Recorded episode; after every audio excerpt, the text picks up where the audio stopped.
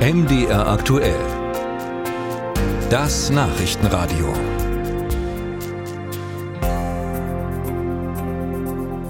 Eigentlich war es ja eine gute Idee, die Benin-Bronzen, Sie wissen schon, diese traditionellen afrikanischen Metallskulpturen, werden seit Dezember zurückgegeben. Die deutsche Seite dachte, dass diese Schätze nun bald in einem großen Nationalmuseum bestaunt werden können.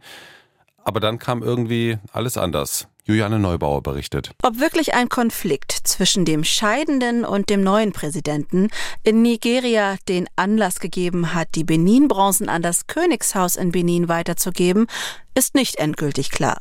Ursprünglich aber gehörten sie Jahrhunderte der Königsfamilie, bevor sie von kolonialen Eroberern geraubt wurden.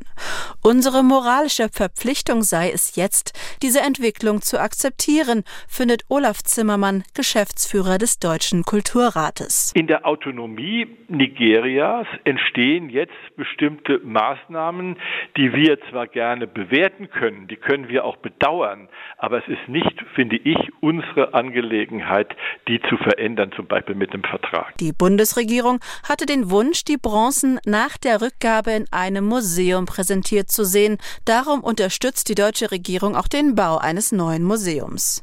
Nun werden die Benin-Bronzen aber planmäßig eher in einem royalen Museum gezeigt, wenn überhaupt.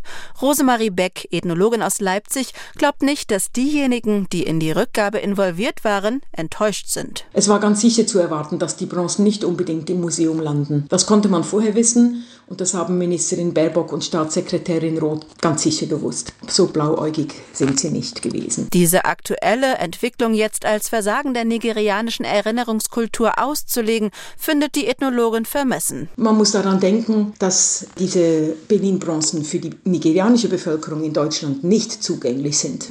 Sie haben überhaupt keine Möglichkeit, nach Deutschland zu kommen oder überhaupt ein Visum zu bekommen, um diese Dinge in Deutschland anzuschauen.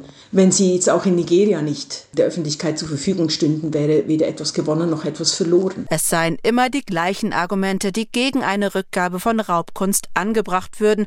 Und das ärgert Nanette Snöb. Sie ist die Direktorin einer der Museen, die aus ihrer Sammlung bereits erste Objekte übergeben haben, dem Rautenstrauch-Jöst-Museum in Köln. Es gibt Korruption.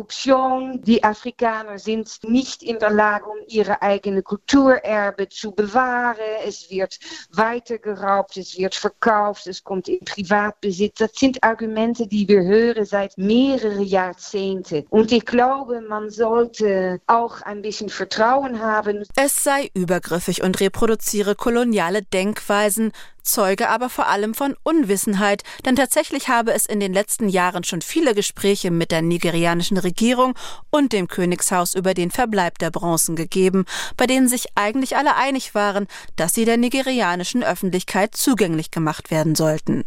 Wer die Übergabe der Kunstgüter an das Königshaus als antiquierten Vorgang bewertet, der sei schlecht über ähnliche Vorgänge hierzulande informiert, betont Gilbert Lupfer, Vorstand des Deutschen Zentrums für Kulturgutverlust Verluste in Magdeburg. Nach 1990 sind in der wiedervereinigten Bundesrepublik auch Kunstwerke, andere Güter, Immobilien an ehemalige Fürsten oder Königshäuser in Sachsen, in Thüringen, in Mecklenburg-Vorpommern zurückgegeben worden. Das ist für mich auch kein Argument zu sagen, das darf nicht jetzt an den König gehen. Wie es ab Juni für die Benin-Bronzen in Nigeria weitergeht, ist noch offen, denn dann übernimmt ein neuer Präsident die Amtsgeschäfte und hat vielleicht wieder neue Pläne für die zurückgebrachte Raubkunst.